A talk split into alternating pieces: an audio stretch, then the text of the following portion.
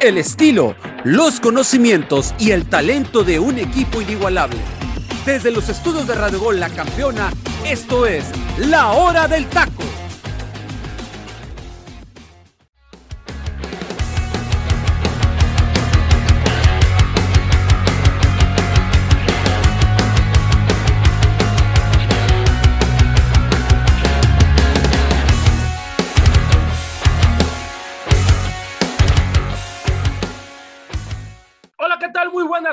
Tengan todos ustedes ya en otra misión más del día martes 22 de febrero del 2022. Me da muchísimo gusto estar en una emisión más de la hora del taco, acompañado con puro crack, con puro señor que definitivamente sabe más de fútbol que muchos que andan ahí según en las televisoras analizando el fútbol. ¿eh? Ahí se las dejo nada más. Comienzo con usted, teacher Delfino. ¿Cómo está? Buenas tardes.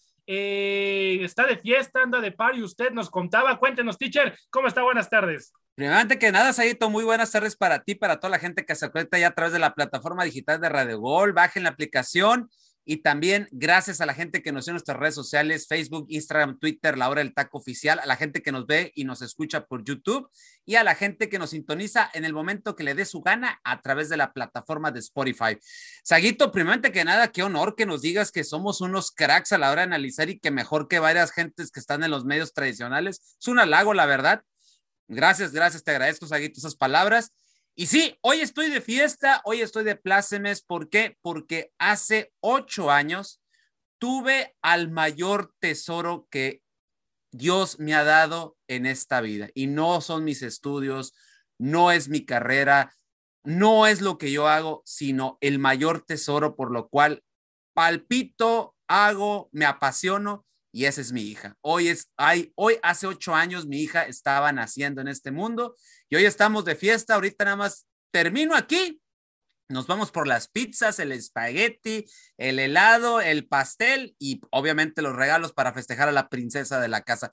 A mi Ana Sofía querida le mando un abrazote y un besote porque ella también nos escucha, ¿no? Por ella también le gusta estar escuchando a su papá en la radio, le gusta estarla viendo, estar viendo a su papá en el YouTube. Y algo muy interesante, compañeros, y dice que ella se quiere dedicar a esto. Madre mía, ojalá y la piense dos veces porque este camino es difícil, pero pues ya sabemos que si le gusta, pues hay que apoyarla, ¿no? Por supuesto, teacher, por supuesto. Un abrazo a la pequeña eh, Anita de toda la familia de del Taco, Chaparrita. Tienes un padre ejemplar. Vaya, vaya, vaya que está siguiendo el buen ejemplo. Niña va a ser pambolera. Lamentablemente va a ser americanista, pero bueno, no le queda de otra. No, no, no, no, va a ser, no va a ser Saguito. Ah, es, es, americanista. Es americanista ya, lamentablemente. Bueno, ya ni, ni qué hacerle a la pequeña. Se te adelantó, Saguito, se te adelantó. Sí, sí, sí. Ojalá lo hubiera conocido antes para enseñarle el buen camino de los Pumas. Pero bueno, teacher, mándele un abrazo a su pequeña, que le vaya muy bien, que Diosito quiera que cumpla por lo menos, por lo menos otros 85 años más de vida, que vaya, vaya, que los va a disfrutar muy bien. Eh, José, ahorita que comentaba el teacher de las pizzas que va a tener para su nena y demás, te vi con una cara, pero así, babeando. Hermano, deja ya de comer tanto, por favor, amigo. ¿Cómo estás? Bien, amigo, un placer, un placer estar aquí con ustedes, con el teacher, el petardo mayor de Torre de Gol, José Luis, y tú, hermanito, un placer. El teacher, dele un abrazo, por favor, de mi parte a su princesa. Eh, consiéntala mucho, teacher, y llénela de muchísimos regalos, por favor. Y que a esa edad lo que quieren son dulces y muchísimas cosas que, que bueno, ojalá, ojalá y se le puedan cumplir los deseos de su corazón. Princesa, te mando un fuerte, fuerte abrazo y pásale increíble. Este, no, y las pizzas, teacher, por favor, mándeme cinco hawaianas, teacher, por favor. Este muchacho. este muchacho. Increíble, increíble este muchacho, ya este, lo dejamos porque ahorita es capaz de que se come ahí el micro que tiene. José, eh, mi querido José Luis, hermano, amigo, hermano de otra madre, hermano de sangre, ya no tengo más adjetivos calificativos para ti, pero dilo, yo lo digo. Y tú lo yo lo digo y tú lo rematas. El petardo mayor, ¿qué? Me da de comer un programa aquí en la hora de. Esto, hermano, ¿cómo estás? Buenas tardes. Buenas tardes, hermanazo de Parleis, hermano del alma. Un gusto estar aquí junto a mi compañero, el teacher de Pino Cineros, y mi, compañero, el Moped, ¿eh? el Moped, José Ramón. Le mandamos un gran abrazo a la nena Ana Sofía, la hija del buen teacher de Pino Cisneros. Bueno, ya lo acaba de anticipar mi compañero Luis Roberto. Creo que va, tiene muy buen maestro para este medio de comunicación para el cual se puede desarrollar y plasmar ya hablando de futuro, sabiendo de que pues, los medios de comunicación deportivas son complicados, pero no imposibles. Y ya rematando, ¿no? Eh, pues, algún tema muy importante que vamos a tocar el día de hoy, sin ninguna duda, América y Monterrey, dos equipos que normalmente están para pelear títulos, en el último año y medio están dando puras decepciones nomás a su afición. Creo que eso, creo que es un gran punto por el cual que la gente se vaya preparando el día de hoy, porque seguro va a haber debate y mucha chispa con los comentarios de mi compañero José Ramón, sin ninguna duda, que va a buscar de cualquier manera defender lo indefendible en el Club Azul Crema. Por supuesto, lo vamos a estar platicando justamente ya en este momento y entramos de lleno ya con la actividad del programa del día de hoy. Gracias por la sintonía. Comenzamos con el tema del América y es que es imposible no hablar del equipo más grande de fútbol mexicano y también lo diría yo, tal vez del más mediático, el que más genera nota, el que más da polémica. Teacher Delfino, empiezo con usted. El día de ayer lo platicábamos ya en el programa, ¿no? El América es un desastre, de quién es la culpa, de quién no y demás. ¿Quiere usted primero que nada que me ponga en porcentaje del 1 al 100%?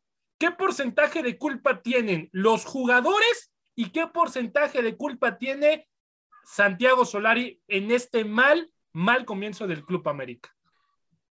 Ay, güey.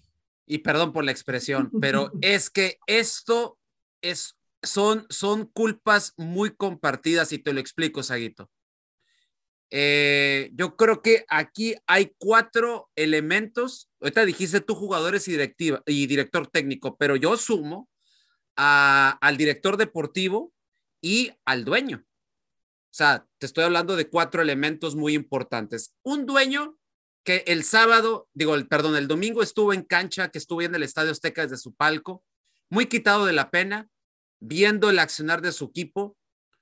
Un tipo con sangre en las venas, yo creo que por lógica, si yo soy el dueño del equipo y yo veo lo que pasó, yo ya hubiera corrido el director técnico, yo hubiera corrido el director deportivo, yo ya hubiera cesado, yo ya hubiera cerrado, más bien dicho, cesado algunos jugadores del plantel, los hubiera corrido, me la juego con los que están comprometidos, me traigo los jóvenes de fuerzas básicas que realmente aman la camiseta y que darían mejor cara, aunque me fuera de la patada, porque a lo mejor serían novatos, pero por lo menos amor a la camiseta y amor a la institución iban a representar y te iban a vender cara una derrota, ¿no?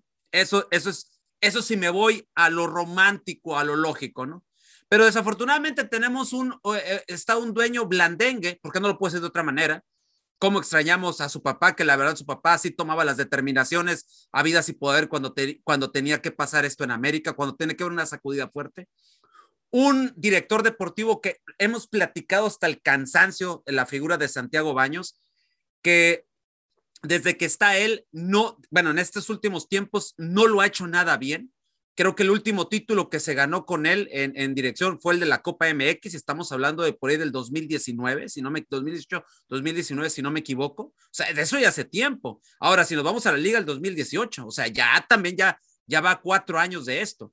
Ahora, tenemos un director técnico que, pues sí, nos hizo ver que podía ser un equipo efectivo, que pudo haber hecho trabajar un equipo de cierta manera sacando el resultado y aprovechando la efectividad, pero resulta que los jugadores no los ha hecho rendir como tenían que haberlo rendido. Y a eso también ponemos a jugadores. Hay jugadores que ahorita no es que no sepan jugar fútbol, pero ahorita la situación es que no están atravesando un buen nivel. Y hay jugadores que ya de cierta manera, algunos ya también, y lo repito como lo dije en su momento con el novio de José Ramón, Emanuel Aguilera, que ya cumplieron ciclos durante, eh, durante América. Y uno de ellos es el paraguayo Bruno Valdés. O sea, sí, muy, muy, este, muy, muy el goleador eh, defensa histórico del club junto con Alfredo Tene, pero creo que eh, Bruno, creo que ya, ya llegó un momento en el cual creo que ya se tiene que ir. Richard Sánchez, yo ya no lo veo tan comprometido como hace algunos, algunos semanas, meses. Tenemos un Pedro Aquino que desafortunadamente se la pasa más en el hospital, en las lesiones y en los vuelos con su selección nacional que en cancha. Eh, y así, tenemos un Roger Martínez que juega cuando le da su gana, es un mercenario, así literal, no podemos decir de otra manera. Y cuando juega bien es cuando está la ventana de posibilidades de poder venderse y de ahí ah, olvidémoslo. Aunque últimamente le he visto que le pone un poquitín de ganas, pero nomás nos tiene acostumbrados a ese poquitín de ganas. Entonces, Saguito, aquí es un cúmulo de elementos, un cúmulo de situaciones. Yo quiero dividir el porcentaje en un 25% para cada quien. No están haciendo su chamba ni uno, ni otro, ni otro, ni otro. O sea, ni jugadores, ni cuerpo técnico, ni, ni, el, ni el director deportivo, ni el dueño. Son un 25% para cada quien. Pero el, el hilo siempre se corta por lo más delgado. Y lo más delgado, ya lo sabemos, qué es lo que pasa en el fútbol, tanto a nivel internacional como a nivel nacional, y es el director técnico, porque para eso lo pones, para eso está ahí, y es el que recibe las balas, el que recibe los, las críticas, es el que recibe todo clase de situaciones. Entonces, para mí, todos tienen culpa, es repartida. Obviamente, repito, aquí la situación es que tienes un directivo, a un director técnico que aceptó lo que te, lo que te puso en la palestra el director deportivo, y todavía sales a decir, estoy contento con lo que me dieron.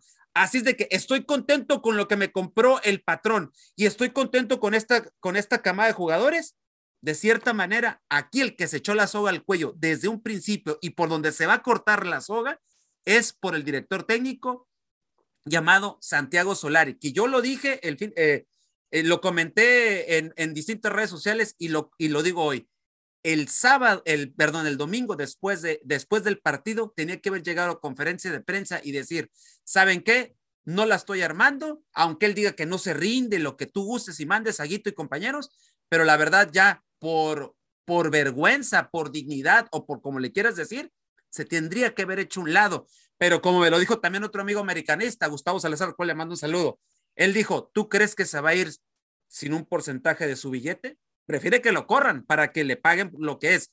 Y volvemos, o sea, aquí es donde yo digo, estás por tu relumbrón, por querer trascender o por el billete. O sea, son un montón de cosas y cúmulos, misaguito, pero yo insisto, esto es culpa compartida en estas cuatro entidades que te acabo de nombrar. 25% directiva, 25% eh, cuerpo técnico, 25% dueño y 25% los jugadores. José Luis, es cierto, es verdad que, eh, pues muchas veces, y digo lamentablemente porque sin, defender, por supuesto, al entrenador, pero al final del día, y lo platicamos antes de que entramos al aire, quien ejecuta el plan de juego son los jugadores. Si un jugador falla un penal, no es culpa del entrenador. Si hay un error defensivo, no es culpa del entrenador. Pero siempre nos vamos con el entrenador y siempre se le achaca al entrenador, pero a veces dejamos de lado a los jugadores. Mismo ejercicio, porcentaje para ti de culpables del mal paso del América.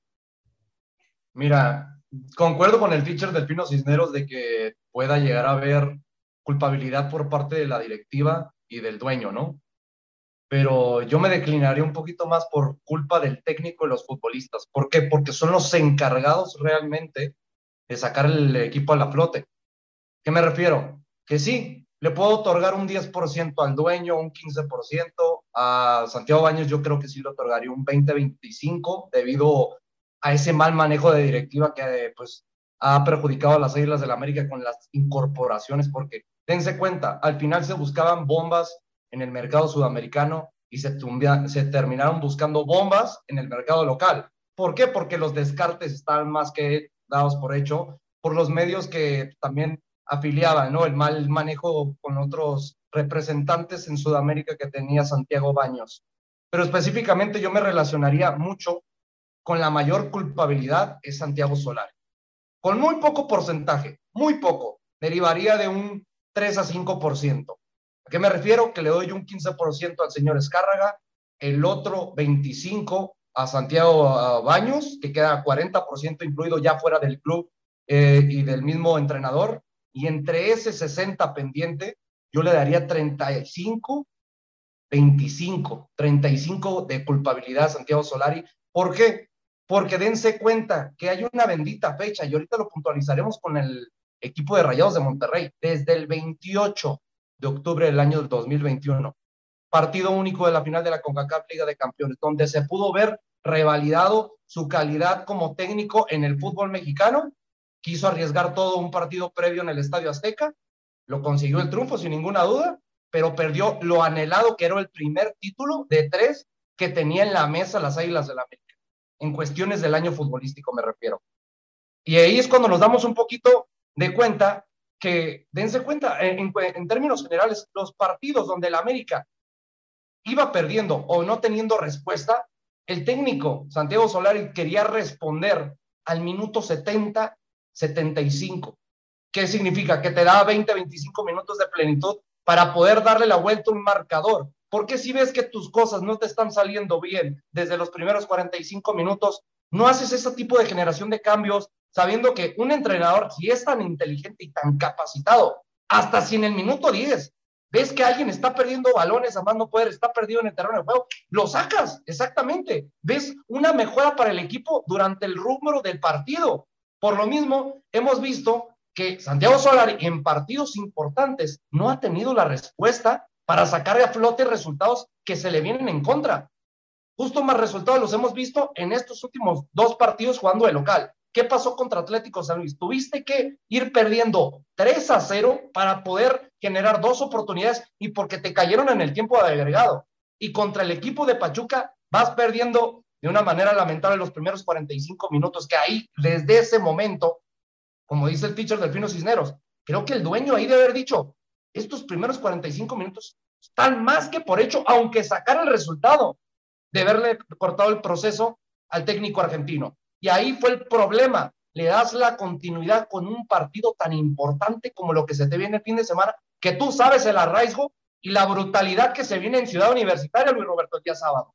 Porque va a ser un choque que hoy en día lo hemos platicado en varios medios de comunicación, ya el mayor clásico con rivalidad y odio, garra, ya no es Chivas, ya no es Cruz Azul, es contra Pumas. Y qué manera, imagínate que se le llega a dar la tercera bueno, hablando de la segunda derrota consecutiva, porque sí, ganó contra Santos, no contemplando esa visita tan, tan complicada, porque los dos están pasando por, un mal momento, pero ahí es cuando plasmas un partido tan complicado como lo que se te viene en Ciudad Universitaria, sabiendo que lo que vimos el pasado domingo en el Estadio Azteca contra los Tuzos del Pachuca era de que los futbolistas dentro del terreno de juego le estaban dando la espalda a su técnico. Hasta se miraba la desesperación de Santiago Solari queriendo hacer manejos tácticos de formar una línea de tres atacando y no, el único que se quedaba como único punta era Henry Martin. Hasta se miraba que los futbolistas nomás lo volteaban a ver y era como que sí, lo que tú digas, ya realmente planteándole que pierda la chamba el técnico argentino experimentado que ya también lo hemos anticipado, ¿eh? no es la primera vez que riega contracorriente, porque lo, lo volvimos a mencionar. Para la gente que diga Santiago Solari, Santiago Solari en una semana en el Real Madrid perdió tres competiciones en siete días. Copa, la, la UEFA Champions League, perdió la Liga y luego la Copa del Rey. Así que lo mismo pasó la temporada pasada, perdió la CONCACAF Liga de Campeones y llegando solamente a cuartos de final contra los Tuzos del Pachuca, pierde la, la segunda ocasión, bueno, la primera ocasión en cuartos de final y la segunda contra la Universidad. Casualmente, los dos últimos partidos que están en la mesa para Santiago Solari, los dos mismos rivales. Sí, sí, sí, sí. ¿Cómo, ¿Cómo puede llegar a ser parecida una situación cuando te estás jugando literalmente el pellejo de tu continuidad en el, en el puesto como, como entrenador, ¿no? Ahora, José Ra, algo que es, pues también es cierto y lo que comenta José Luis y que lo comenta bien es, si no hay capacidad dentro del terreno de juego, tú esperas que, que haya una, una capacidad de reacción fuera del terreno con el entrenador. Pero si el entrenador, como bien lo dice José Luis, empieza a modificar al minuto 75 y te deja 15 minutos de reacción, pues es imposible que un equipo pueda empatar o que pueda inclusive dar la vuelta. Misma pregunta para ti, José Ramón. a ver, no es imposible. Eso se maneja. Pregúntalo a Miguel Herrera.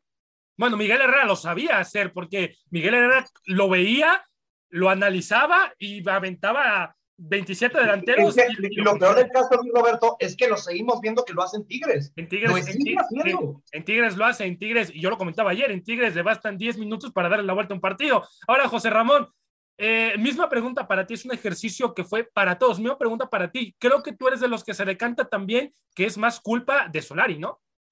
Sí, hermano, yo le, yo le pongo más la culpa a Santiago Solari, hermano. ¿Por qué? porque él no admitió, hermano, opiniones de los futbolistas para hacer crecer el, sistema de juego de las Águilas del la América. Entonces ahí se le rompió absolutamente todo el vestidor de las Águilas del la América. Y empezó, y empezó por Richard Sánchez, hermano. Richard Sánchez intentó hablar con él, intentó ahí gestionar con él ciertas cosas, ciertos funcionamientos, ciertos consejos que los mismos líderes le, decían al argentino, para que los aplicara en la cancha y no quiso, hermano. No quiso. O sea, literal los mandó por un tubo. Entonces, la verdad es que los futbolistas se hartaron y, claro, reflejo está en la cancha. No lo, no lo apoyan. O sea, y, y yo no sé, Luis Roberto, para qué lo puso América otra vez con Pumas. Va a volver a dar vergüenza otra vez. Los futbolistas ¿Tú crees que van a cambiar en un abrir y cerrar de ojos y ya van a volver a ser amigos de Solari? No, por supuesto que no. Por supuesto que no. O sea, el vestidor ya se rompió por completo, este Luis Roberto, y lo rompió con futbolistas que él tenía que haber cuidado. Dentro de la cancha, tú como técnico tienes que cuidar a ciertos líderes puntuales, que son los que, los que te pueden ayudar. Por ejemplo, un Rubén Sambuez en su momento, ¿no? Que era un líder dentro de la cancha con el América, él era un futbolista que a lo mejor te podías haber acercado y preguntarle. Un líder ahorita dentro de, la institución, Guillermo Ochoa, ¿no? El mismo Richard Sánchez, futbolistas que ya han pasado un buen tiempo dentro de la institución y que, y que te pueden dar un consejo de cómo se juega en, las Águilas del la América. Era lo que le pedían a Santiago, que, que no les gustaban las formas, que querían ver a un equipo más agresivo, más que propusiera más los partidos y, no, no aceptó Luis Roberto el consejo de los futbolistas y eso, hermano, eso hizo que se rompiera absolutamente todo. Y luego, y, luego todavía se quiere sentir futbolista, Luis Roberto, seguir eh, probándose como si fuera futbolista. Realmente los futbolistas le pedían un funcionamiento, que, que mostrara un funcionamiento y eso también los terminó pues cansando y se rompió absolutamente todo, Luis Roberto. Ya cuando Guillermo Ochoa también se te manifiesta, pues ya está, ya está peligroso la situación. Sí, sí, sí, es cierto, sí, es cierto. Ahora. Y hay dos cosas muy curiosas hablando de este tema en específico, y lo acaba de mencionar José Ramón, ¿no? Pierdes la confianza en el terreno de juego de los dos futbolistas que mejor te rindieron en tu primer año futbolístico. Hablando de Richard Sánchez dentro del terreno de juego en generación, recuperación, goles, y tu guardameta que te sacó mil partidos a tu favor porque recuerdan, recuerden muy bien, cuando el América ganaba 1 por 0 o un 2 por 1, era reflejado, era un despejismo, ¿eh? Porque eran muchas atacadas de Paco Guillermo Ochoa que ayudaron que el América sacara esos buenos resultados. Los pierdes en el terreno de juego y todavía acordémonos cuando él dice, ay, es que realmente yo no estaba tan enfocado en este rubro de las liguillas en el fútbol mexicano. Ten tantita madre, Santiago Solari, tú jugaste aquí en el fútbol mexicano Acuérdate muy bien, jugaste aquí, ni modo que no sepas lo que es realmente competir en el fútbol mexicano, hablando de las famosas liguillas. Toda la gente, fuera de que no haya venido o participado como futbolista o exentrenador en nuestra liga, fácilmente a los cuatro, cinco partidos ya te van, ya te van mencionando, oye, sabes que te tienes que ir preparando para la liguilla, ¿verdad? Tienes que formar un equipo de aquí a 17 jornadas para cuando termine la temporada regular, prepares partidos de ida y vuelta como competiciones que tú debes de conocer, como la UEFA Champions League. Ahí nos damos cuenta que realmente el interés tiene pies. ¿Y qué está demostrando Santiago Solari con esta, con esta dirigencia de las Águilas del la América? Que solamente le está interesando el billete y volver a tener reflectores para regresar a, a España o un país mediático, porque recuerden, en la supuesta salida que también se mencionaba del muñeco Gallardo, que será para el siguiente año, el principal nombre era Santiago Solari. Sí, sí, sí, sí. Ahora, teacher, eh, para terminar el tema ya de la América y pasar al otro tema que está igual de trágico, que es de Monterrey y del Vasco Aguirre, el Das Asco Vasco, les voy a poner cuatro nombres sobre la mesa que ya, están, que ya se han estado manejando en diferentes medios y demás. Yo nada más quiero que ustedes me digan quién les gustaría más. Se corrió el rumor principalmente de que ya, inclusive ya hasta llamaron a Puebla y preguntaron por Larcamón. Ya está casi casi el rumor confirmado. Es el primero. El segundo es el Potro Gutiérrez está autocandidateado para meterse a la América. Él en los tweets es yo estoy listo, yo puedo, yo tengo la paciencia. Él solito. Ni, quiero. Está igual, que el profe, está igual que el profe Carrillo con Chivas, ¿no? Sí, eh, sí, Carrillo todo el día todo el tiempo está que él puede y demás. Bueno, así está el Potro. Tercero, Robert Dante Siboldi. Y cuarto, Víctor Manuel Bucetich. Teacher, de esos cuatro, ¿quién le gustaría? Ah, ¿quién me gustaría? ¿Quién le gustaría que sienta que le pueda realmente levantar a la América? No te subas al barco, pitcher, no te subas al barco. No, si, si vas a decir por Larcamón, Larcamón es el de moda, pero no ha ganado nada. O sea, que me, que me disculpen los, que me disculpe la gente del Puebla y que es el de moda y, y todo mundo. Súbete al barco de los Larca Boys. Discúlpeme, mi gente poblana. Y aquí ya tenemos al porrista número uno de Puebla. Este, pero no ha ganado nada. Una vez que el Arcamón nos demuestre que con esta plantilla mantenga ese nivel desde ahorita hasta que termine el torneo, o sea, levantando el título, ahí podemos hablar otra cosa. créeme que si vuelve a llegar a semifinales o a la final y las pierde, creo que ya sí se le puede dar batuta. ¿Por qué? Porque es año y medio futbolístico que te ha rendido a nivel de competencia. No estamos diciendo porque sabemos que la principal virtud para que un técnico llegue a un renombrado equipo como las Águilas del la América, Rayados de Monterrey, se ocupan títulos y mucho renombre, la verdad. No, sí, eh, de acuerdo y concuerdo con eso que tú estás diciendo, pero de cierta manera en América lo que han buscado últimamente es que el técnico que llegue por lo menos tenga algo de renombre y un título y que de acá esté bien maduro, porque llegar a un banquillo tan caliente como el de América eh, no, es, ¿eh? cosa, no, es cosa fácil, no es cosa fácil. ¿eh? Si no, pregúntale, por ejemplo, a Matosas, que era el de moda en aquel entonces, y no pudo, no pudo en América. ¿eh? El equipazo que le formaron, lo peor del caso, el equipazo que le formaron a Matosas para que no puedan ni competir. Ojo, pero, pero de esos, de esos, de todos esos, eh, Saguito, a mí, si me voy por una lógica, debería ser Robert Dante Siboldi. Debería ser la lógica.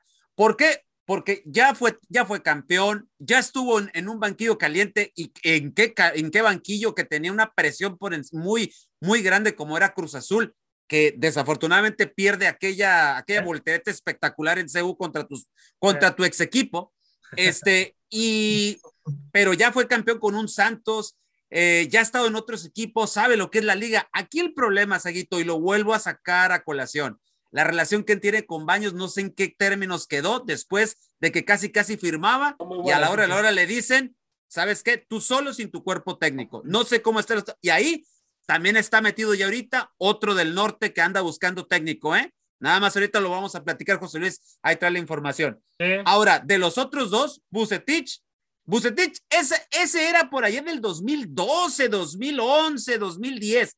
Entonces, ahorita Bucetich está totalmente quemado, la verdad, quemado. Aunque, aunque, aunque no sé si el patrón todavía sigue obsesionado por la mística del, del técnico mexicano avecindado en Monterrey. No sé, no sé, no sé la verdad ahí. Y a mí la verdad, si me pones a pensar, dale una oportunidad al potro. ¿Por qué no? o sea, va a venir peor la declive si le das la oportunidad al potro. Ok, pero tráete el potro y ponle a alguien detrás, ponle, ponle un, ponle a alguien, alguien ahí de alguien institucional. ¿No te gusta un Alfredo Tena para que que esté por ahí metido junto con él. yo siento, volvemos a lo mismo.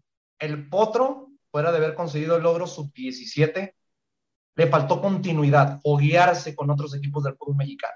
Dense cuenta, ¿cuántas oportunidades tuvo en el fútbol mexicano? Muy contadas. Sí, muy pocas. Muy pocas. Pero eh, antes de que suelten los candidatos mis compañeros, desde ahorita les digo, yo se los dije hace dos semanas, si se va a Solari, el que va a llegar se llama Diego Ramírez. Es el que va a tomar el equipo de aquí hasta que termine el torneo y vamos a vivir un momento de desastre en este club llamado las Águilas del la América. Váyanse preparando, aficionados que le van a las Águilas, porque este torneo no es, no es para la América. José Ra, muy rápido, lo, nada más dame el nombre de los cuatro que puse sobre la mesa. Yo creo que el más lógico sería Robert Dante Siboldi, estoy con el teacher Cineros, este, Luis Roberto, por el título que ya tiene, hermano, porque yo creo que sabría manejar los egos, hermano, definitivamente de ciertos futbolistas. ¿Tú, José Luis? Mira, yo no puedo decirte que Robert Dante Siboldi, ahorita lo vamos a platicar a detalle por qué, pero de los tres descartes que quedarían, aunque se enoje el teacher, yo me iría con Víctor Manuel Bucetich, porque es lo que tienes a la mano. Y mira, fuera de que sí, viene unos últimos 10 años dando torneos muy irregulares a malos, ¿qué es lo que le falta a Víctor Manuel Bucetich? Llegar a una plantilla donde realmente se le exija y que tenga las armas, porque, a ver, en Chivas no tenía futbolistas para competir con todo respeto, ¿eh? Es que, sí, estuvo en Chivas Rayadas de Guadalajara, pero no tenía una plantilla competitiva. Siempre tenía que utilizar a los mismos once eh, 11 futbolistas. ¿Por qué? Porque realmente no tenía rotaciones, no tenía futbolistas más que de la cantera de lo que se trata de desarrollar últimamente Chivas o, o lo que ha hecho por a lo largo de su historia, pero que hoy en día no le ha tomado algo de importancia, cosa que Víctor Manuel Bucetich tampoco ha sido un técnico que se especifique por desarrollar futbolistas. Mejor si para quieres traer o desarrollar futbolistas, traigan al bigotón, la Volpe. Yo creo que él sí puede ayudarles un poquito con esos procesos. Pero en cuestión de plantilla y para que lo contrates por lo que resta de la temporada, ¿por qué no Víctor Manuel Bucetich? Acuérdense, ¿eh? fuera del mal paso de estos últimos 8, 9, 10 años, sigue siendo uno de los tres técnicos más ganadores en nuestra Liga MX. Sí, sí, nos gusta o no y demás, pero bueno, ya hemos, lo hemos dicho hasta el cansancio, está ya un poco obsoleto y demás. Si me preguntan a mí, ya para que nos vayamos a la rola. Arca voy.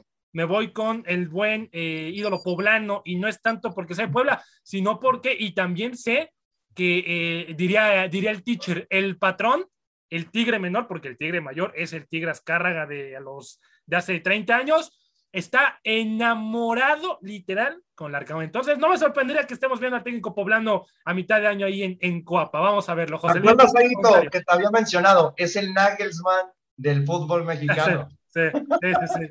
Pero bueno, bueno, vámonos, vámonos, mi gente bonita de Hora del Taco, vámonos al momento musical, por supuesto, patrocinado por el buen teacher Delfino. Sigan en sintonía con nosotros y el teacher nos va a poner aquí musiquilla para mover las caderas y sobre todo para que nos endulce nuestro hermoso oído. Vámonos, teacher, y regresamos completamente en vivo y en directo. El momento musical de La Hora del Taco.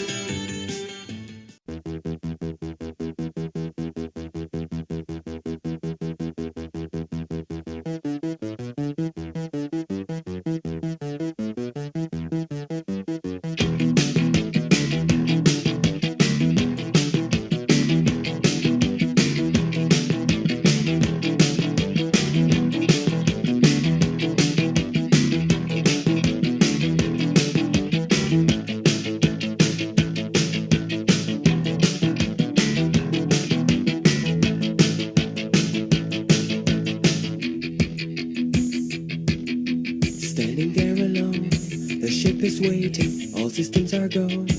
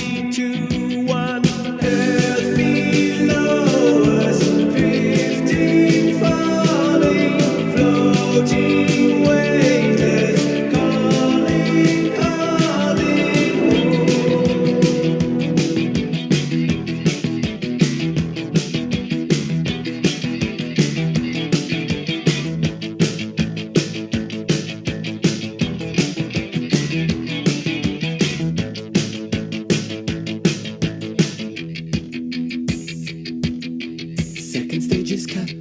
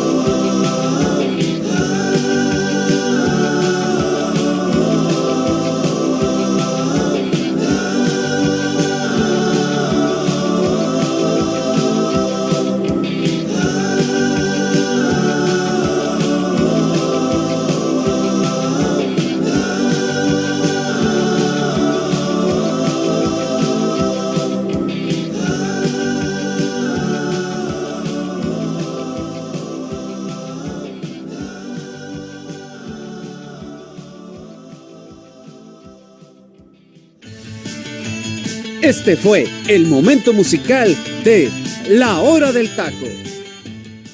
Estamos de regreso completamente en vivo y en directo en eh, La Hora del Taco a través de Radio Gol 92.1 de FM. Bajen la aplicación y por supuesto síganos en todas nuestras redes sociales, tanto en Spotify, YouTube, Facebook, Instagram y nuestra cuenta de Twitter como La Hora del Taco Oficial Teacher. Una canción muy, muy, muy bonita y con una letra muy profunda, pero usted es el bueno para esto. Platíquenos. De 1983 llega esta canción del cantante alemán Peter Schilling, publicada, repito, en los años 80, 83, 84, que más o menos en 83 se publica en Alemania, porque esta canción nace en Alemania, nace en el lenguaje alemán, así, tal cual, la canción era alemana. El ritmo, el beat y todo lo que trae esta rola, en Estados Unidos le vieron algo, pidieron la traducción, la traducen al, al, al inglés y en el 84 llega a las listas acá de Estados Unidos y Major Tom, que es como se llama esta canción, es, el, es la canción y sencillo del cantante Peter Schilling, publicando el 83 en lo que se llama, en este disco se llama Error en el Sistema, así se llamaba este disco, y hace referencia a un personaje de una canción que se llama Odisea Espacial del gran David Bowie. No dicen así efectivamente si eso no es, pero eh, Peter Schilling siempre ha dicho que es un, un homenaje al buen David Bowie. La canción fue grabada originalmente, como les decía, en alemán y fue lanzada en la República Federal Alemana en aquel entonces, en enero del 83, y fue todo un éxito tanto ahí como en Austria. Y se lanzó, obviamente, y ganó los primeros lugares de popularidad.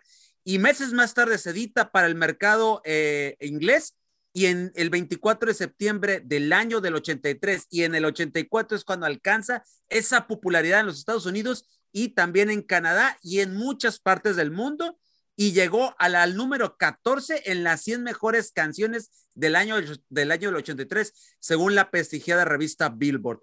De uso de cultura general, esta canción se ha utilizado en múltiples cosas, como por ejemplo, apareció en el episodio Bullet Points de, de la serie de Breaking Bad, Ahí nomás les dejo este dato. En el 2013 la canción fue utilizada para una película independiente. En el, eh, do, en el año del 83, la serie alemana Deutschland la usa como intro para esta serie y en la segunda parte, en Deutschland 86, se vuelve a utilizar.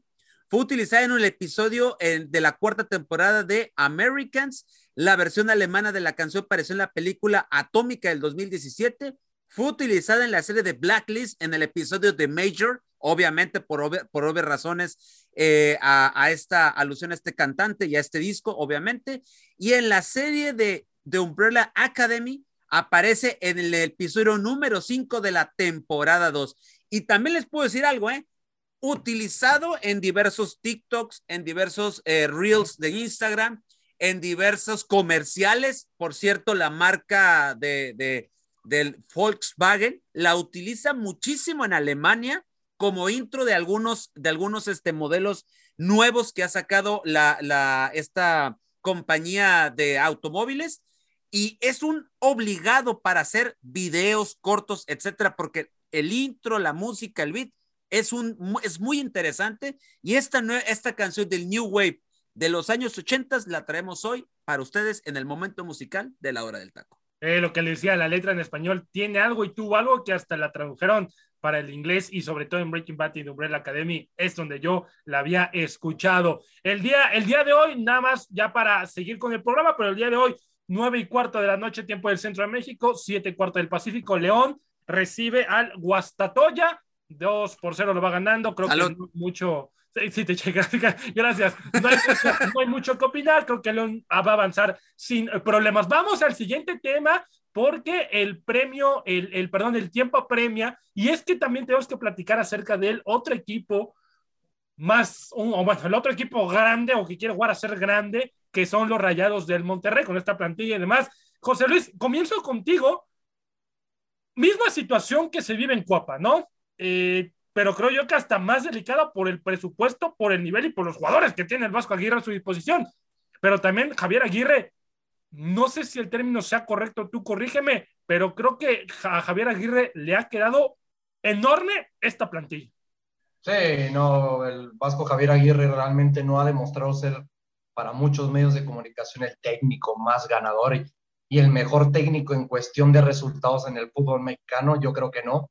Yo creo que este equipo de Rayados de Monterrey ha dejado mucho que deber porque estamos hablando de la plantilla y los futbolistas que le han traído al Vasco, incluyendo estos últimos refuerzos, ¿no? Hablando de Dubán Vergara, Joel Campbell, el mismo, pues Matías Craveniter eh, ya se encontraba ahí, pero incluyendo pues futbolistas de grandes características como Sebastián Vegas, Héctor Moreno, Andrada, el portero experimentado de Boca Juniors seleccionado nacional.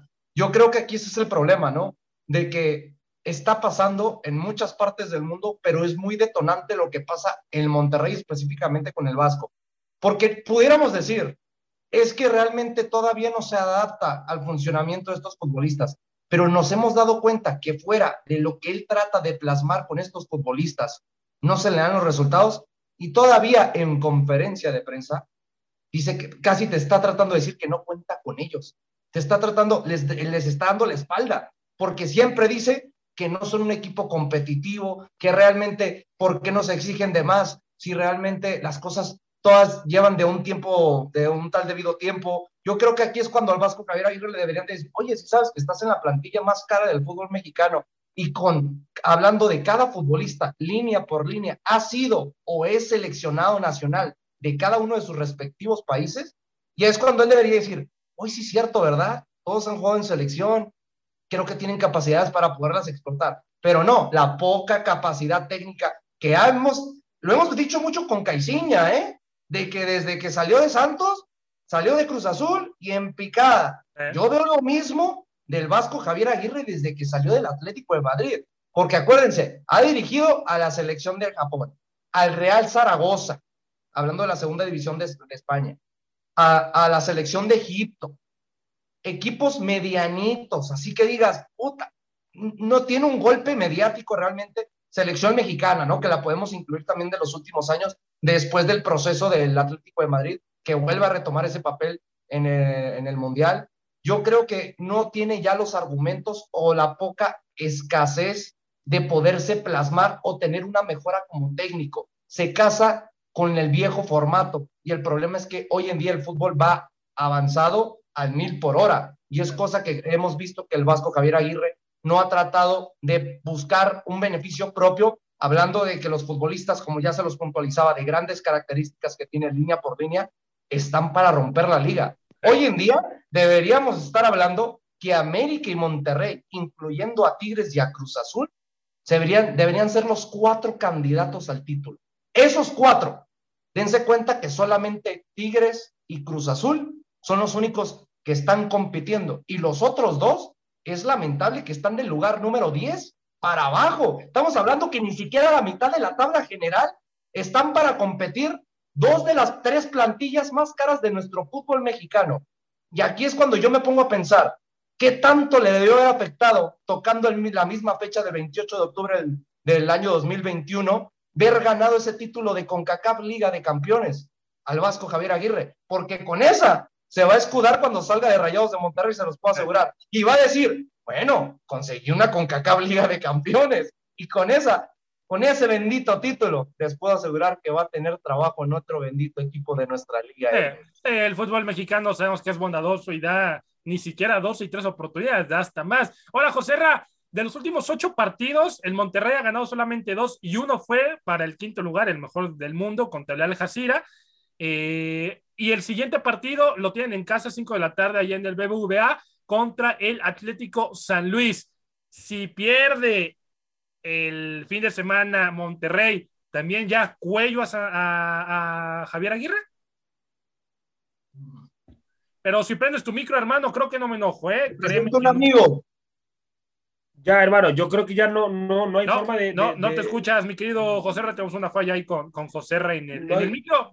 ¿Me escuchan? ahí te escucho ya, ahí te escucho ya. Creo, creo, que no, creo que no hay forma de, de, salvarlo ya al Vasco, este Luis Roberto. Si pierde con Atlético de San Luis, hermano, se tuvo que haber ido desde que salió a dar esa vergonzosa conferencia de prensa en el Mundial de Clubes, hermano.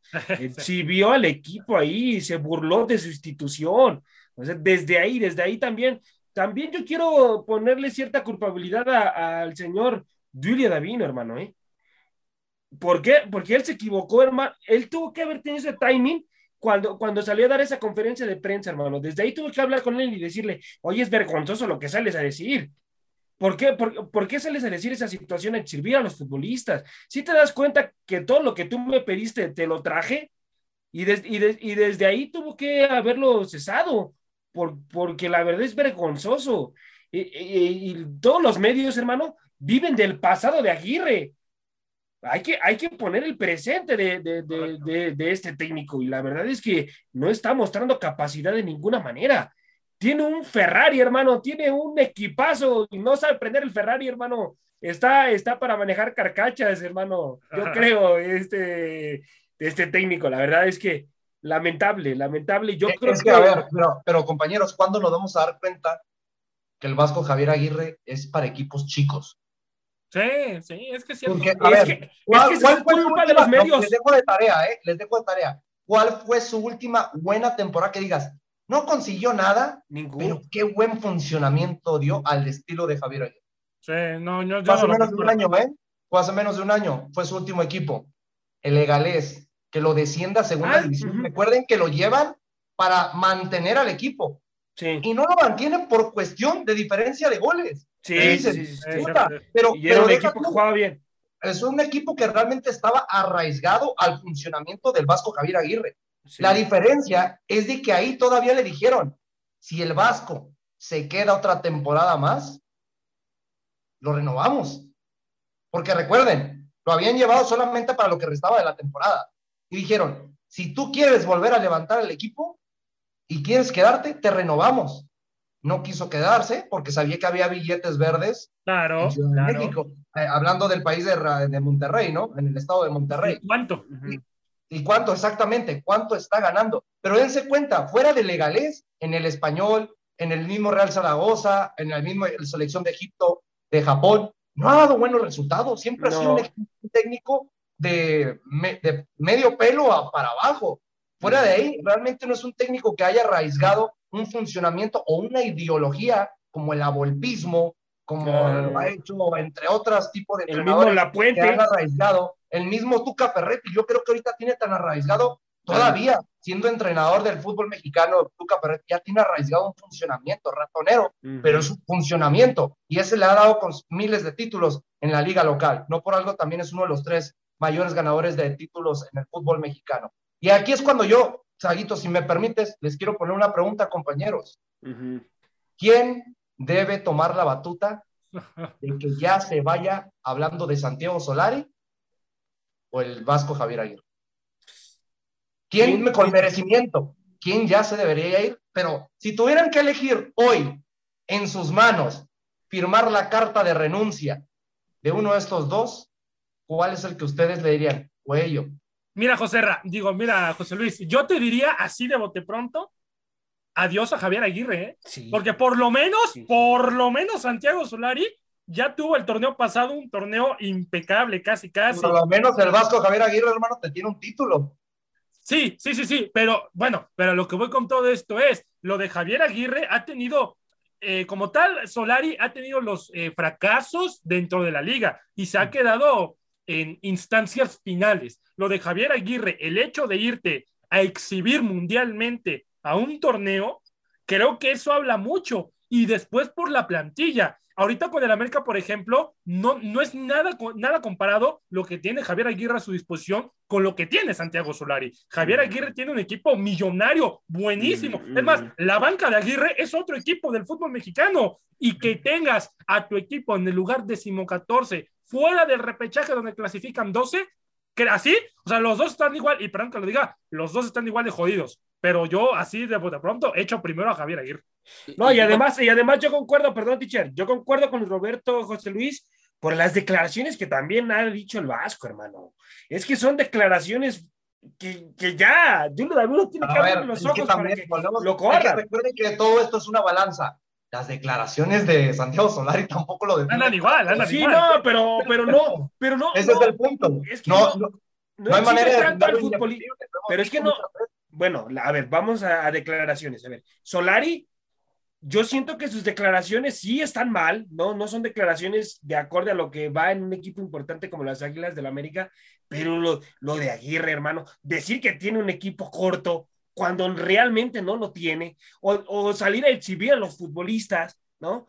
O sea, no, es, eso no, tú como técnico tienes que cargarte la responsabilidad. De alguna manera, Solari también en sus declaraciones se ha cargado la responsabilidad también. Algo que no he escuchado en el Vasco, ¿eh? En el Vasco. Yo, sinceramente, eh, le doy las gracias a- al buen Santiago Solari, pero, pero, pero, pero, a mí en lo particular, eh, creo que Javier Aguirre se salva, se salva más, Sí. se salva más que el mismo Santiago Solari.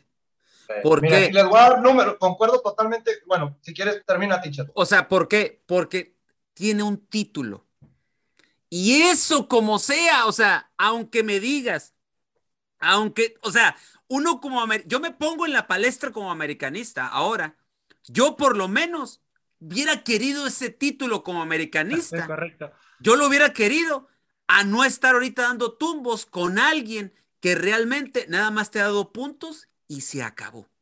Entonces, se escucha medio incongruente lo que estoy diciendo yo como mecanista, pero me quito la camiseta y creo que por ahí se le puede dar. Ahora, pero también lo de Javier Aguirre es imperdonable por la plantilla, la inversión y porque la verdad, les voy a ser honesto, Javier Aguirre tiene un colmillo de dos kilómetros que les ha visto la cara a esta directiva tan joven y se los ha comido de manera espectacular. Se dice el interior de Monterrey que el dueño, el, el dueño, el mero dueño de FEMSA es el que es muy amigo de Javier Aguirre y por eso no lo han corrido.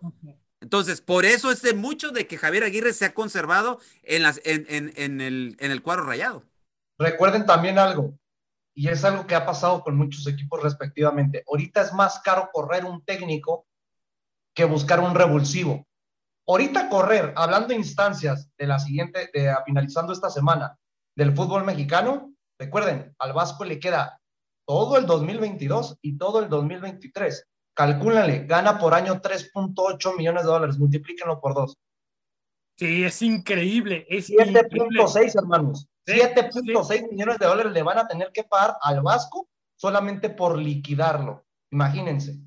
Sí, sí, sí, sí, la verdad es que, híjole, bien lo dice el teacher. Yo ni siquiera le llamo viejo lobo de mar, yo eso ya le llamo ser gandalla y ser abusivo de Javier Aguirre, ¿no? Ya realmente, ay, es que se la sabe en el fútbol mexicano, realmente creo que ya se queda corto. Ya para ir eh, prácticamente, compañeros, cerrando el programa, eh, nos comentaba, bueno, en diferentes medios y demás, aquí José Luis nos lo confirmaba, hay eh, interés por parte del equipo español de la Premier, del equipo español, el equipo inglés de la Premier League, el Crystal Palace, que tiene en la órbita al, eh, al machín Edson Álvarez con el Ajax. José Luis, es por 20 millones de dólares. Es, sería bueno que Edson Álvarez se fuera al Crystal Palace. Creo yo, creo yo, y creo que todos vamos a concordar, que está para otro tipo de clubes más importantes, ¿eh? con todo respeto para el Crystal Palace. Sí, concuerdo totalmente contigo. Yo creo que hablando en momentos o a nivel de historia en el fútbol de la Liga Premier, yo preferiría ver a Edson Álvarez y no porque esté Raúl Alonso Jiménez, ¿no? Pero en un Wolverhampton, en un Everton, un equipo que sabemos que mínimo te va a tratar de competir y tiene historia de por medio por cual tiene que competir. Hoy en día, con todo respeto, compañeros, ¿creen que Edson Álvarez no pudiera estar en un Tottenham Sports? No pudiera estar en un equipo mediático, hablando de los del Big Six, ¿eh? Porque hoy en día también lo colocaría sin ninguna duda como titular del Arsenal. Y a mí me En el encanta el Manchester, Arsenal. José Luis. No, es que sí puede estar, pero el problema es que hay futbolistas de mucho peso en el Manchester que yo siento que sería estancar a Edson Álvarez, no por las cualidades, porque por cualidades ha demostrado que se puede Sí, ganar claro cualquier sí. puesto. Él, él se lo ha, lo ha demostrado desde que llegó al Ajax, porque recuerden, jugó contra corriente contra un técnico que no lo quería. Ese fue el punto principal. Y tarde o temprano se, se, acomodó con Gravenberch, la joven sensación holandesa de 18 años, que es impresionante que vale a un chavito de 18 ma- años más de 50 millones de euros. También se acomodó con Lisandro Martínez, el futbolista argentino, que había llegado a competirle a Edson, pero vieron que Edson Álvarez no tenía competencia en ese lado con compañía de Gravenberch y vieron que a Lisandro Martínez, para no desperdiciar esas cualidades, sabiendo que los dos son medios de contención defensivos, dijo, pues lo voy a utilizar de central a ver si me funciona. Y ahorita, hoy en día, el futbolista argentino es el mejor central que tiene la liga holandesa, para que nos demos una magnitud de lo que ha hecho este técnico holandés con el equipo del Ajax. Yo creo que puede competir. Y fuera del Crystal Palace de no ser un equipo tan competitivo, tiene futbolistas como AEC, Hazard, eh, tiene futbolistas también que ya tienen Townsend, futbolistas de mucho arraigo ya en la Liga Premier de Inglaterra. Puede ser un equipo que te va a competir siempre por la mitad de la tabla. Es muy raro que te pueda competir por un porcentaje de llegar a Europa League, Champions League, pero pues va a ser un equipo siempre de competitivo, se puede decir. Pero yo creo que con lo, lo que acabas de mencionar, Luis Roberto, sin ninguna duda puede competirte mejor en un equipo de mayor peso. Lo mejor, punto de vista personal, que se quedara un año futbolístico, eh, un año futbolístico más en el Ajax. Sí, Luis, no sé, no sé, no, no sé si a lo mejor estoy discorde con lo que voy a decir, pero a mí me encantaría, no sé, ver al Machín y siento que iba a crecer más en muchos aspectos si se fuera a la liga italiana. No sé por qué. No sé, no, no sé por qué me gustaría verlo ahí. No tanto en Inglaterra. me gustaría más hay algo muy importante, ¿eh? Un ejemplo, una carta que si es futbolista africano, va a terminar contrato con el AC Milán y no, hay y no quiere renovar. Él ya dijo que no. ¿Por qué? Porque sabe que lo está buscando el Barça, lo está buscando el Paris Saint Germain, hasta está en la órbita del Real Madrid. Así que fácilmente ya no va a retomar en el equipo italiano. Y ese hueco va a quedar totalmente solo. Yo creo que ahí es una buena opción para si el Machín quiere disputar un alto riesgo y llegar a un equipo realmente histórico en el fútbol, hablando que es el tercer máximo ganador de UEFA Champions League y uno de los mejores tres equipos ganadores de la serie italiana, yo creo que le queda esa batuta para que realmente llegue un equipo competitivo como el AC Milan y con la mano dirigida de quién más que tener como compañero a Zlatan Ibrahimovic, que a sus 40 años lo renuevan un año más. ¿eh? Sí, no es un disparate decir que, eh, que Edson Álvarez está para, para grandes cosas. Es un gran jugador con muchísima cualidad y sobre todo con una evolución increíblemente eh, progresiva. Pero bueno, compañeros, a nombre de José Ramón Sánchez, el teacher de Finos Cisneros, José Luis Macías Santa Cruz y su servilleta, el Roberto González, en la conducción les damos las gracias por habernos escuchado esta hora del taco. Nos sintonizamos, si Dios quiere, el día de mañana. Pásenla bien, que tengan un excelente eh, martes y por supuesto, muchísimos abrazos y bendiciones. Vámonos, teacher. Por hoy, esto fue todo. Los invitamos a que nos acompañe mañana a través de Radio Gol La Campeona en su programa La Hora del Taco